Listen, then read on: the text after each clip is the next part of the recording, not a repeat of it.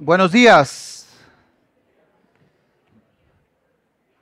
Mientras los niños salen, ah, bienvenidos, bienvenidas a la bodega. Es un privilegio reunirnos otro domingo más para adorar al Señor, cantar juntos, también tener comunión unos con otros y ser expuestos a su palabra, a la exposición de su palabra.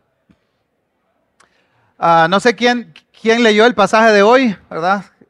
Génesis capítulo 15. Eh, cada semana estamos mandando correos, ¿verdad? Donde tiene el pasaje que se va a predicar el siguiente domingo.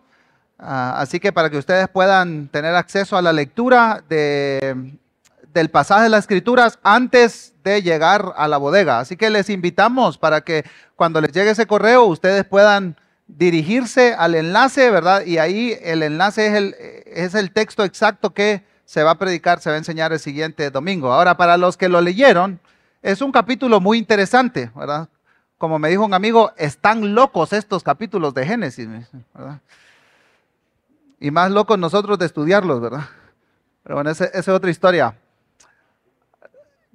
Tengo un recuerdo en mi mente muy vívido de mi niñez. Yo no sé por qué, a lo mejor por la culpa, qué sé yo. Pero tengo un recuerdo muy vívido de mi niñez con mi papá. Mi papá iba a hacer un mandado afuera y me llevó con él. Yo tenía unos 8 o 10 años más o menos. Salimos de la casa, caminamos unas cuantas cuadras, nos, nos detuvimos para cruzar la calle y estaban pasando vehículos, ¿verdad? Pasó un carrazo, así pero carrazo, ¿verdad?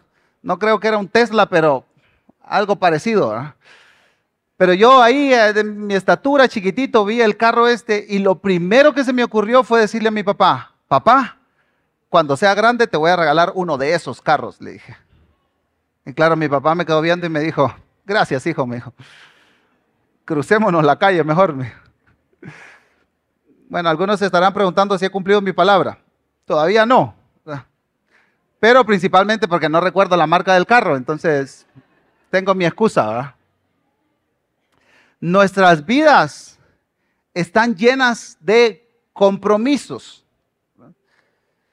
Empeñamos nuestra palabra de diferentes formas y a diferentes relaciones. Nos comprometemos con amigos, con profesores, con nuestros padres, con nuestros hijos.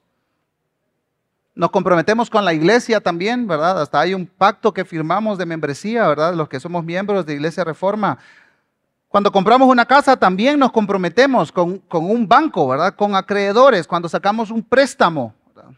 Nuestras palabras nos comprometen y a veces nos comprometen a cosas que no necesariamente estamos pensando en cumplir o son demasiado extravagantes.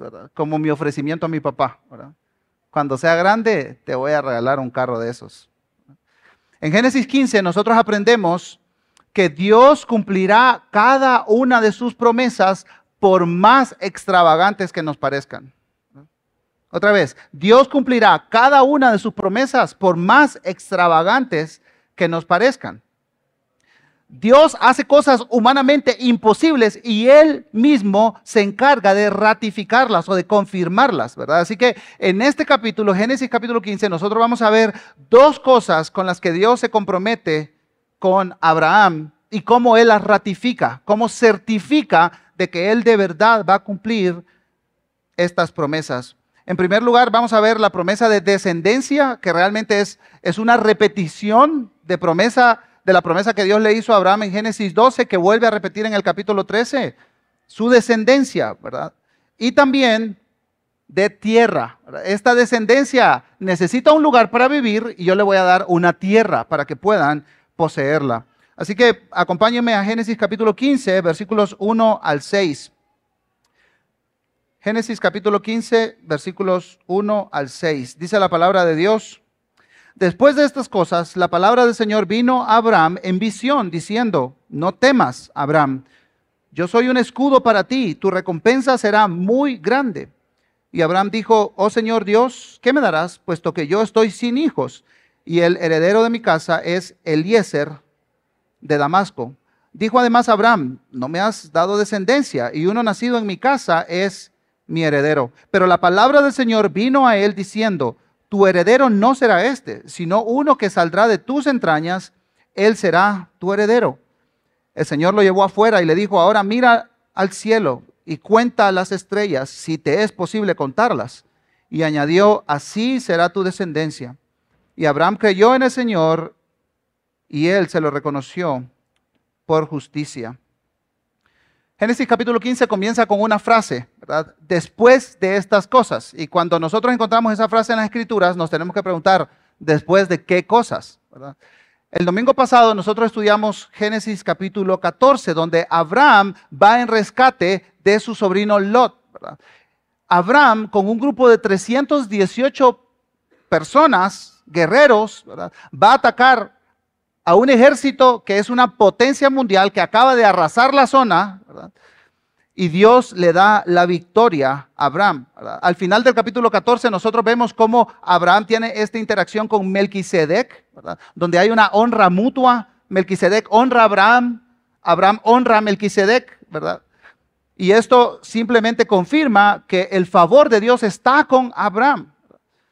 Y lo último que hace Abraham es rechazar una alianza rechazar los bienes de Sodoma. Todo esto con el fin de confiar solo en Dios, ¿verdad? demostrar su confianza solo en el Señor. Entonces, así arranca el capítulo 15. Después de estas cosas, dice que Abraham tiene una visión y las visiones en la revelación bíblica son muy comunes, muy normales, ¿verdad? Es la manera en que Dios revelaba mensajes para su pueblo, para hijos de él. En esta visión Dios le dice tres cosas a Abraham. En primer lugar le dice, no temas. En segundo lugar, yo soy un escudo para ti. Y en tercer lugar, tu recompensa será muy grande.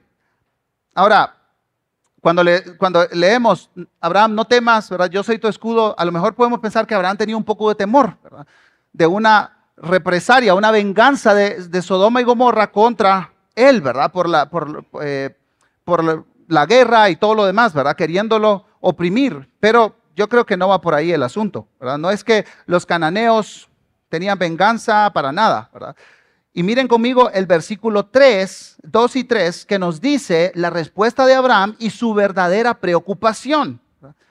Y Abraham dijo, oh Señor Dios, ¿qué me darás? Puesto que yo estoy sin hijos y el heredero de mi casa es Eliezer de Damasco.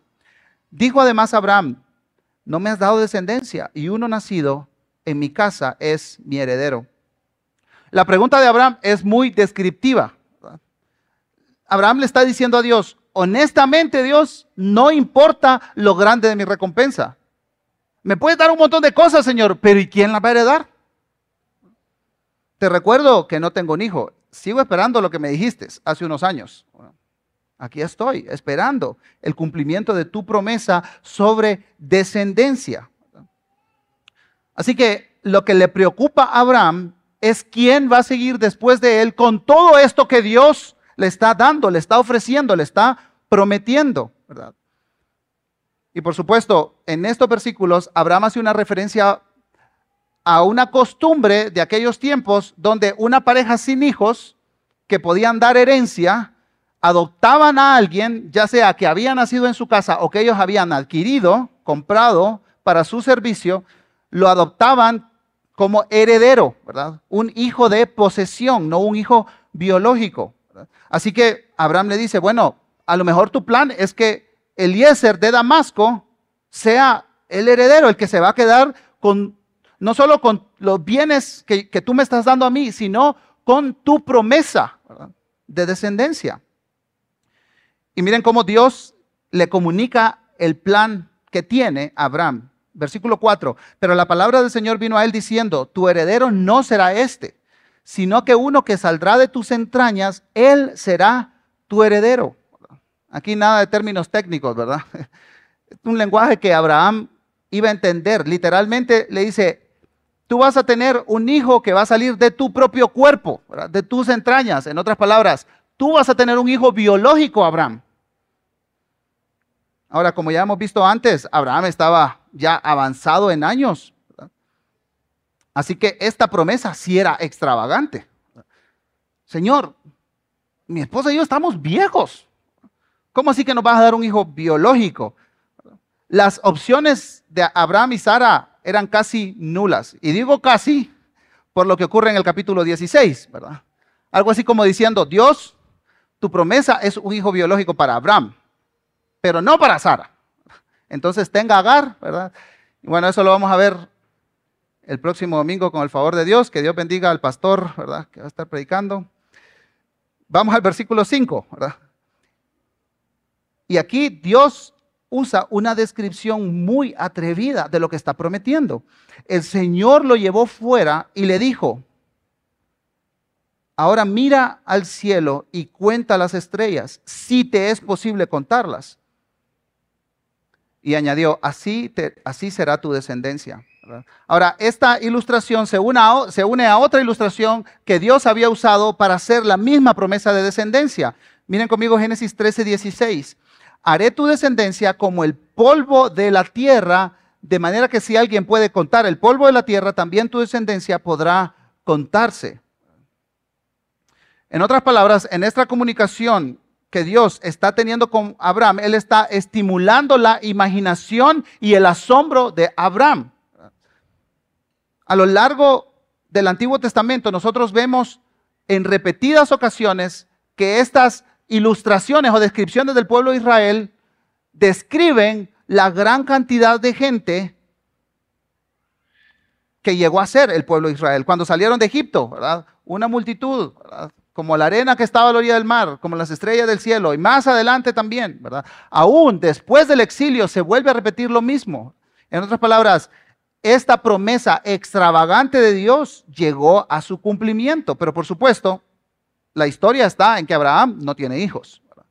Entonces, es difícil confiar, recibir, abrazar una promesa de la cual tú tienes muchas dudas, porque tú no tienes posibilidad alguna. Miren conmigo la respuesta de Abraham a esta promesa extravagante de Dios. Dice el versículo 6, y Abraham creyó en el Señor y se le reconoció por justicia. Este versículo es clave, pues no solo en Génesis, sino que en la revelación bíblica, ¿verdad? Y es tan importante que se cita textualmente en cuatro diferentes lugares en el Nuevo Testamento. Ahora, Génesis 15 no tiene como centro la fe de Abraham, tiene como centro la promesa de Dios. Pero con eso en mente, sí es importante que consideremos el versículo 6 con muchas implicaciones para nuestra propia vida. ¿Por qué? Porque Dios cumplirá cada una de sus promesas por más extravagantes que nos parezcan. Y a eso se aferra Abraham. Lo primero que es importante mencionar es dónde aparece este pasaje. ¿verdad? Yo crecí en la iglesia, ¿verdad? Y por años me enseñaron que en el Antiguo Testamento la salvación era por obras. Y en el Nuevo Testamento la salvación es por gracia. En el Antiguo Testamento la gente le echaba ganas. En el Nuevo Testamento tienes que confiar en Cristo. Pero hermanos, hermanas, este pasaje Génesis 15, 6 nos dice que nunca la salvación ha sido por obras. Nunca la salvación ha sido por obras. La salvación siempre ha sido por gracia, por medio de la fe. Esta frase aparece, por supuesto, antes de Cristo, antes de los profetas, antes de Moisés, antes de la ley y aún antes de la circuncisión. Que la circuncisión es el pacto, la señal del pacto. Y los judíos en el Nuevo Testamento se jactaban de la circuncisión. Y, Juan el Bautista, en Juan capítulo 3, dice, no, pues nosotros somos hijos de Abraham. Y dice Juan, Dios puede levantar hijos de Abraham de estas piedras, dice. La circuncisión no te vale para nada. Y la circuncisión la encontramos dos capítulos más adelante, en el capítulo 17. Y miren lo que dice John Piper en, en su fantástico libro Providencia. La fe de Abraham fue en respuesta a la elección de Dios, no la causa de la elección de Dios. Y por supuesto, Pablo se toma de esto y hace referencia a Abraham en toda su argumentación acerca de la salvación. Porque claro, el capítulo 1 de Romanos es todos los gentiles están perdidos y sin esperanza. En el capítulo 2 dice, bueno, ahora traigamos al estrado a los judíos, también perdidos y sin esperanza. En el capítulo 3 dice, por cuanto todos pecamos y estamos separados, destituidos de la gloria de Dios. Pero aparte de la justicia que viene por la ley, dice Pablo, Romanos 3:21, Dios ha revelado este medio de salvación que no es por obras, es por gracia. Y entonces él entra en el capítulo 4 reflexionando en esto y toma el ejemplo de Abraham. Y miren conmigo Romanos capítulo 4 versículo 2. Porque si Abraham fue justificado por las obras, tiene de qué jactarse, pero no para con Dios. Porque ¿qué dice la escritura? Y aquí está la cita textual. Y creyó Abraham a Dios y le fue contado por justicia. Ahora bien, comienza a amplificar Pablo este concepto. El que trabaja, el salario no se le cuenta como favor, sino como una deuda. Pero al que no trabaja, pero cree en aquel que justifica al impío, su fe se le cuenta por justicia. Y en los siguientes versículos, hasta el 19, él va a hablar de la circuncisión. Y llega al versículo 20 y dice, sin embargo, respecto a la promesa de Dios, Abraham no titubeó con incredulidad, sino que se fortaleció en fe, dando gloria a Dios, estando plenamente convencido de que lo que Dios había prometido, aunque era extravagante, poderoso era también para cumplirlo. Por lo cual también, y aquí aparece otra vez la, cita, su fe le fue contada por justicia. Así que el argumento de Pablo es que la salvación siempre ha sido por medio de la fe, no por las obras de la ley, no por la señal del pacto. Luchando en contra del legalismo en la iglesia de Galacia, Pablo cita otra vez el mismo texto. Gálatas capítulo 3, tan insensatos son. No quiero traducir al chapín esa frase. Habiendo comenzado por el Espíritu, van a terminar ahora por la carne.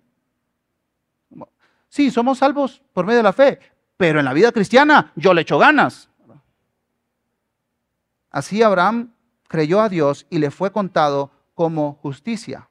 Y a estos dos conceptos que Pablo enfatiza en sus cartas en Romanos y en Gálatas, Santiago, el hermano del Señor Jesucristo, agrega otro elemento porque la fe no solo es un acto intelectual de que yo escucho y entiendo el Evangelio. La fe también es un acto de la voluntad. Miren conmigo Santiago capítulo 2, versículo 4. Dice, ¿de qué sirve, hermanos míos, si alguien dice que tiene fe, pero no tiene obras? ¿Acaso puede esa fe salvarlo? Santiago no está diciendo aquí, tú te salvas por las obras. No, porque miren el versículo 23 y se cumplió la escritura que dice, y Abraham creyó a Dios y le fue contado por justicia y fue llamado amigo de Dios. Entonces, Santiago usa otra escena de la vida de Abraham que es cuando va a sacrificar a su hijo, Génesis capítulo 22. Entonces, claro, él cita Génesis capítulo 15, pero hace referencia a Génesis capítulo 22. En otras palabras, claro, por supuesto, Abraham creyó a Dios y le fue contado por justicia, pero ¿en qué resultó todo eso? en obediencia. Abraham escucha la voz de Dios y obedece. Dice William Ames, la prueba de la verdadera fe salvífica se resume simplemente en esto. La fe que salva es la fe que obra. Entonces, en ningún momento podemos descartar o la fe por salvación por obras o las obras, porque la salvación es solo por fe. Y por eso Pablo dice en Romanos 6, ¿qué pues? ¿Pecaremos para que la gracia abunde? En ninguna manera. Porque los que hemos sido salvos por la fe, ¿cómo viviremos en nuestros pecados? Eso no tiene sentido. Así que no importa cuánto se esfuerce el ser humano, no importa cuánto luche, no importa con cuánta fuerza se sacrifique en este mundo, aunque sean causas cristianas, causas buenas, si no tiene fe en Cristo, no puede ser salvo. Es imposible que la justicia humana alcance a la justicia divina. Así como Abraham, el que cree en el mensaje del Evangelio, la justicia perfecta de Cristo le es acreditada. Y aquí el escritor de Génesis y también Pablo usa esta frase que es económica, ¿verdad? Dice el versículo 6, y Abraham creyó en el Señor y se lo reconoció por justicia. Otras versiones dice que la justicia de Dios le fue acreditada a Abraham. A mí eso me parece fantástico, porque la salvación siempre ha sido por la fe. Y cuando uno intelectual y volitivamente abraza fe en Jesucristo, antes tú y yo teníamos una deuda impagable. No es que, el ser humano es neutral, pues no es, que, no es que llegas a la relación con Dios en ceros, ¿verdad? No, Dios, estamos tablas. No, tenemos una deuda infinita. Y cuando se nos es acreditada la justicia de Cristo, no es que quedamos a cero. Dios, estamos tablas. Ya creí, déjame. No, se nos acredita la justicia de Cristo. Entonces tu cuenta queda llena de justicia, se rebalsa de justicia. No es tu justicia, no es mi justicia, es la justicia de Cristo. Y por eso la justicia es acreditada a nuestra cuenta. Y Abraham nos marca el camino. Él creyó la promesa de Dios a pesar de su condición. Este, el escritor de Hebreos en el capítulo 11 va un poco más allá, ¿verdad? Dice que Abraham estaba casi muerto, dice casi muerto cuando recibió la promesa. Yo, leí eso y dije, aquí sí se pasó este, el escritor de Hebreos.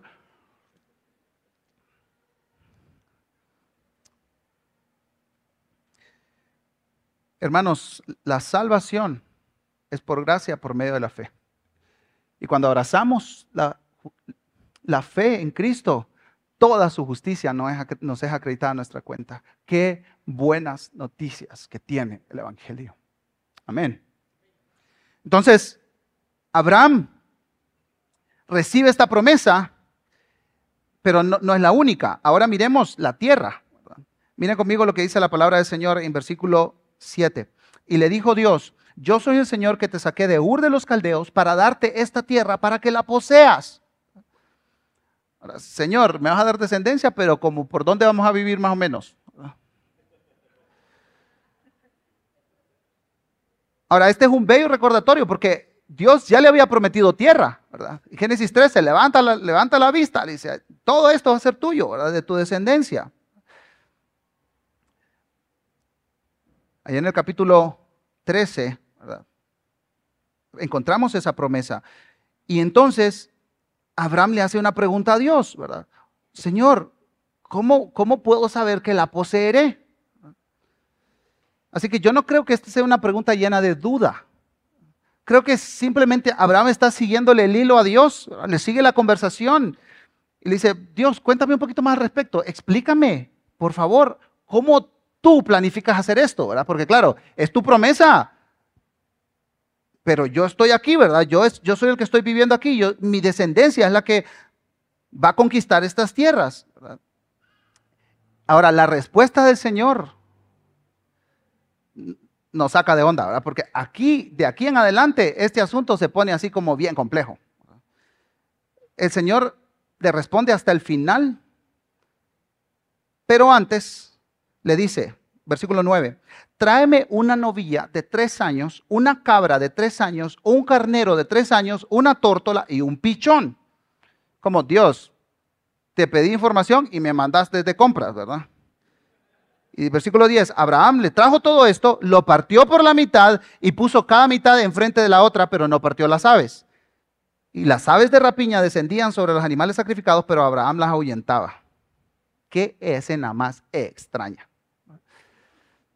Y aquí ya todos nosotros, hermanos, entramos en un terreno bastante desconocido para gente de esta parte del mundo y de este lado de la historia, Pero no nos tenemos que perder por lo extraño que parecen estas cosas. Entonces, en respuesta a la pregunta de Abraham, antes de responderla, Dios le da instrucciones para que prepare los elementos de un acto significativo. Ahora, antes de ver lo que esto es, tenemos que ver lo que esto no es. Porque por pura curiosidad me puse, e, esta es una de las historias que aparece en la Biblia de niños. Por pura curiosidad me puse a ver qué decía, ¿verdad? Porque es como, ¿cómo le explicas a un niño ahí? Abraham se fue y macheteó unos animales y los partió y... ¿Cómo le explicas eso a un niño? Ah. Entonces yo me puse a leer y claro, es interesante porque algunas Biblias de niños dicen que esto es un sacrificio. La Biblia de Estudio de Trasfondo Cultural nos ayuda a entender lo que no es esto. ¿verdad? Este acto no es un sacrificio, no hay un altar y ninguna ofrenda de animal es ofrecida a alguna divinidad. ¿verdad? Dios, no le está, no le está pidiendo que hiciera lo que ha hecho en capítulos anteriores, que donde llegaba hacía un altar y sacrificaba animales para adorar al Señor. No es eso lo que está sucediendo acá. Tampoco es un ritual de adivinación, ¿verdad? No se examinan entrañas, ni ni se, ofrece comida a alguna deidad como propósito para descubrir algo. Tampoco es un conjuro o un encantamiento, ¿verdad? No se pronuncian palabras para acompañar cierto ritual, ¿verdad? No se busca cierto tipo de eficacia, como, como podemos ver en otros lugares de las escrituras, ¿verdad? Ahora, la, principal y más aceptada interpretación de lo que está sucediendo aquí es que este es un tipo de juramento o pacto de la antigüedad. Y este pacto se practicaba entre dos partes. Ahora, si aquí a nuestro país, a tu casa, llegara un paisano de Abraham y te preguntara, ¿cómo hacen compromisos aquí? Y tú le dices, pues bueno, vamos donde un abogado. Y yo firmo un pedazo de papel, el otro firma el otro pedazo de papel, el abogado lo certifica y ya está el compromiso. Te va a decir, qué forma más rara de hacer compromisos. Es exactamente lo que nos pasa a nosotros cuando vemos esto. Qué forma más rara de hacer compromiso. Facilito, impriman dos hojas, la firman y ya va. Abraham reúne los animales que Dios le había dicho, parte algunos animales por la mitad y mientras esperaba instrucciones de Dios, estaba ahuyentando a las aves de rapiña que intentaban alimentarse de los animales. Y es extraño lo que está sucediendo, ¿verdad? Por supuesto, estos animales están muertos, por ahí vienen unos pajaritos esos, ¿verdad? Y están intentando comerse estos animales y Abraham no sabe lo que va a pasar. Está espantando estas aves y luego entonces entramos a la parte del pacto, versículo 12. Y aquí es donde Dios firma este pacto. Miren conmigo la palabra de Dios en Génesis 15, 12. A la puesta del sol, un profundo sueño cayó sobre Abraham. El terror de una gran oscuridad cayó sobre él. Esta es poesía hebrea, hermanos. En palabras así sencillas, Abraham se durmió. Solo que está ahí un poco más enmarañado el asunto. Ahora, es, es, yo intento imaginarme esta escena, un poquito grotesco ahí, los animales muertos, no sé dónde Abraham se durmió, espero que no encima de la sangre y todo eso, pero Abraham luchando con, estos, con estas aves de rapiña, ¿verdad? Esperando que Dios le diera instrucciones, ¿qué va a hacer Dios? ¿Cuándo se va a aparecer aquí? ¿Cuándo vamos a hacer este pacto, verdad? Porque si es un pacto entre, entre dos partes, Abraham tenía que estar pilas, pues, ¿a qué horas tenía que hacer lo que tenía que hacer, verdad? Pero no, Abraham se duerme. Y es una profunda metáfora de la salvación. Esta promesa, hermanos, hermanas, no dependía en nada de Abraham. Este es el mensaje aquí. Este pacto depende enteramente de Dios. Este no es un pacto entre dos partes. Este es un pacto unilateral. Solo hay una firma en el documento. Y esa firma es de Dios. Y hermanos, ¿no es cierto que Dios ahí nos encuentra? Lo intentamos por todas maneras. Intentamos mantener en orden nuestra vida o salvarnos por nuestros propios medios, o componer nuestra vida a nuestra manera. Y en el agotamiento extremo, el Señor ahí nos encuentra. Y ahí actúa. Y ahí salva, porque ya no hay más fuerzas. De este lado ya no se puede. Y Dios ahí encontró a Abraham. Los versículos 13 al 15 dice lo siguiente.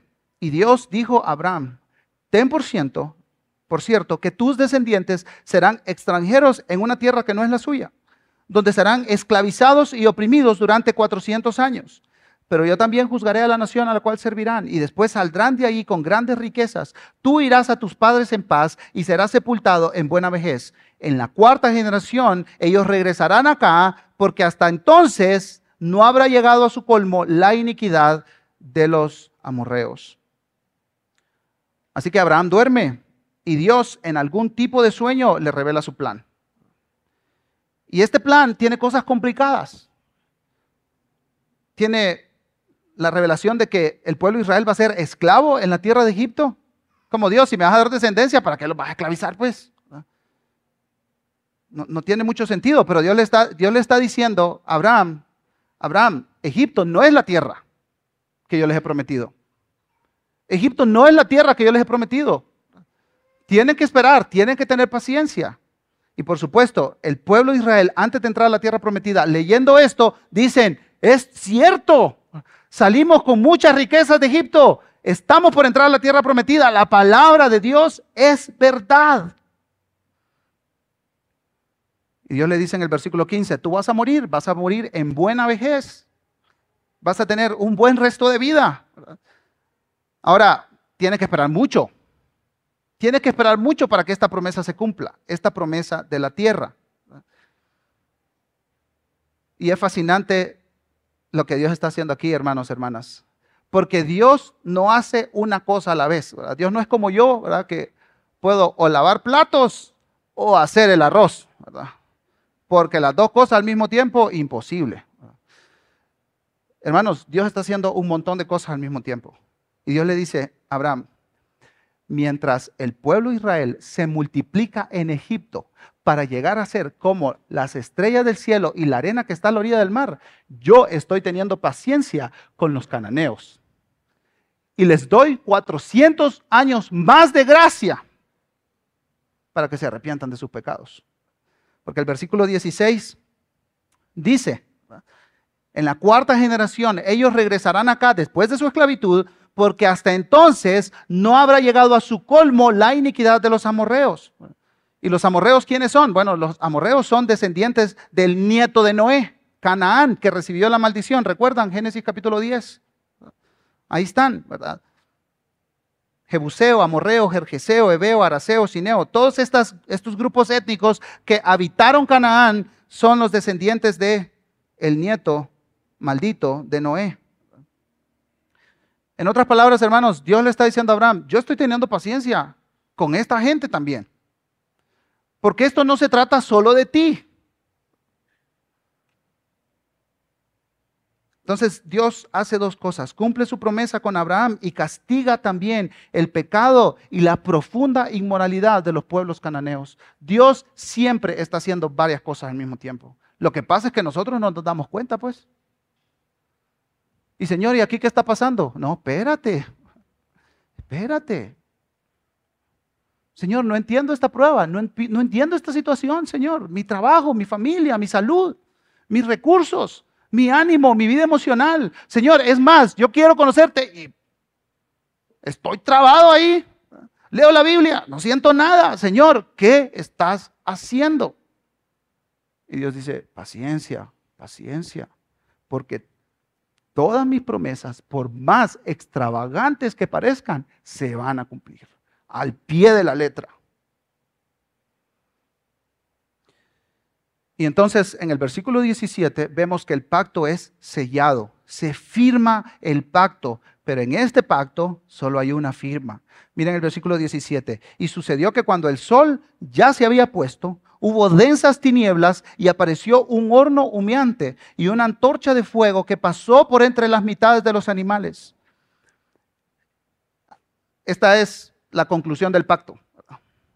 ¿Qué hacían en la antigüedad? Los dos que se comprometían a lo que se comprometían pasaban por en medio de estos animales descuartizados y lo que decían es, el que falla este pacto, que sea como uno de estos animales.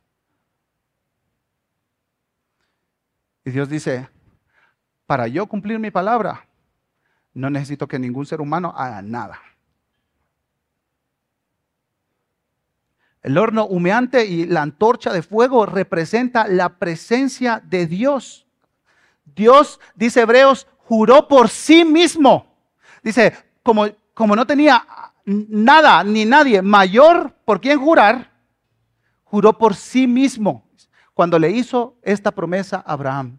Yo voy a bendecirte para que todas las naciones de la tierra sean bendecidas por tu simiente. Y cuando habla en singular, habla de la simiente, no de las simientes. ¿Y quién es la simiente? En nuestro Señor y Salvador Jesucristo. Como ya nos enseñó el pastor Alejandro cuando predicó sobre el pacto de Dios con Noé, un pacto se define como un compromiso o un acuerdo entre dos o más personas que define o limita las formas en que estas personas se relacionan. Pero en este pacto, hermanos, solo uno es el comprometido. Miren conmigo versículo 18 al 21. En aquel día el Señor hizo un pacto con Abraham diciendo, a tu descendencia he dado esta tierra, desde el río de Egipto hasta el gran río, el río Éufrates. ¿verdad? Los estudiosos estiman que esto se cumplió a cabalidad en el reinado de Salomón, en el tiempo de la monarquía. Desde el norte de Egipto, ahí en el norte de África, hasta el sur de Siria, la actual Siria. Versículo 19. La tierra de los kenitas, los eneseos, los cadmoneos, los hititas, los fereceos, los refaitas, los amorreos, los cananeos, los jerjeseos y los jebuseos. Dice, desde el norte de África hasta el sur de Siria, toda esta tierra va a ser de ustedes. Esa es mi promesa, ese es mi pacto.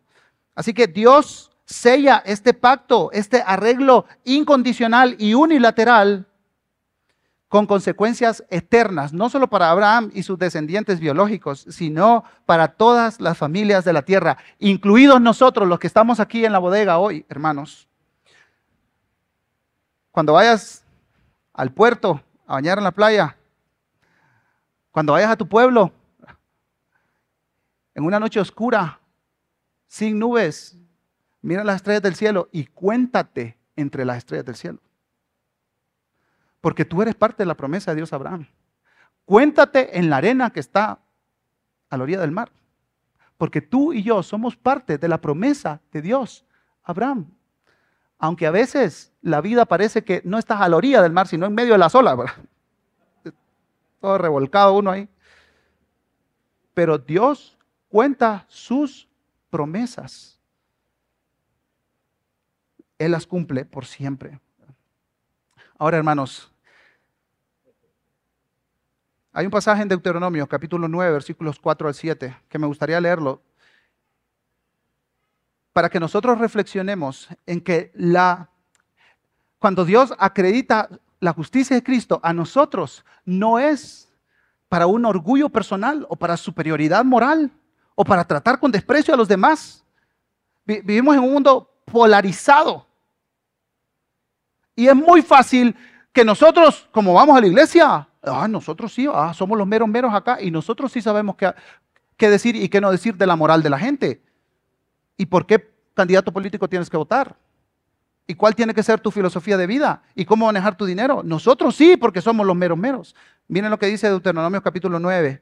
Antes de entrar a la tierra prometida, le dice Moisés al pueblo de Israel, no digas en tu corazón cuando el Señor tu Dios los haya echado delante de ti, por mi justicia el Señor me ha hecho entrar para poseer esta tierra, sino que es a causa de la maldad de estas naciones que el Señor las expulsa de delante de ti. No es por tu justicia, no es por la rectitud de tu corazón que vas a poseer su tierra, sino por la maldad de estas naciones. El Señor tu Dios las expulsa de delante de ti para confirmar el pacto que el Señor juró a tus padres, Abraham, Isaac y Jacob. Comprende pues que no es por tu justicia, que el Señor tu Dios te da esta buena tierra para poseerla, pues eres un pueblo terco.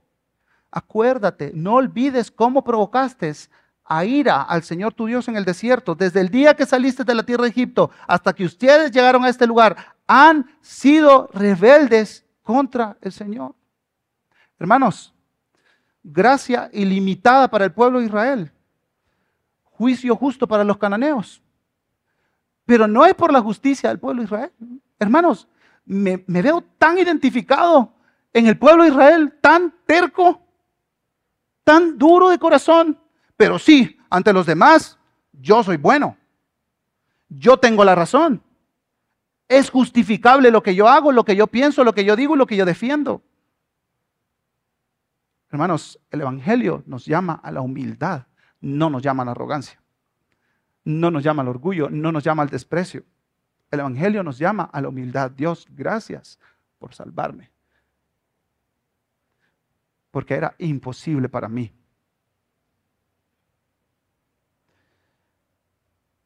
no tenemos nada de qué enorgullecernos. Tenemos todo por lo cual estar agradecidos. Y hermanos, ¿qué, mejor al hablar del pacto de Dios con Abraham que recordar la muerte de Cristo en la cruz? Que para Abraham su fe estaba puesta en la promesa, para nosotros en el cumplimiento. Así que le invito al equipo de servicio que pueda pasar, repartir los elementos de la Santa Cena, al grupo de música también, y mientras ellos pasan y tú recibes los elementos, hermanos, hermanas, toma un tiempo para reflexionar.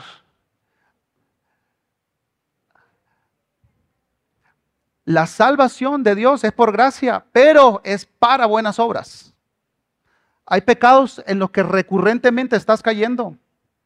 Y hermanos, hermanas, el pecado comienza en la desconfianza. Cualquier pecado comienza en la desconfianza. Voy hacia la pornografía porque yo desconfío que Dios es mi satisfacción. Robo, miento, porque desconfío en que Dios es soberano y que Dios me va a proveer, etcétera, etcétera, etcétera. Hermanos, ¿qué pecado tenemos que confesar nosotros? Y lo segundo, todos pasamos por pruebas, dificultades, tentaciones. ¿Qué promesa tenemos que recordar? ¿Qué promesa tenemos que recordar en este momento de nuestra vida? Así que tomen un minuto de reflexión personal y luego vamos a compartir de la cena del Señor.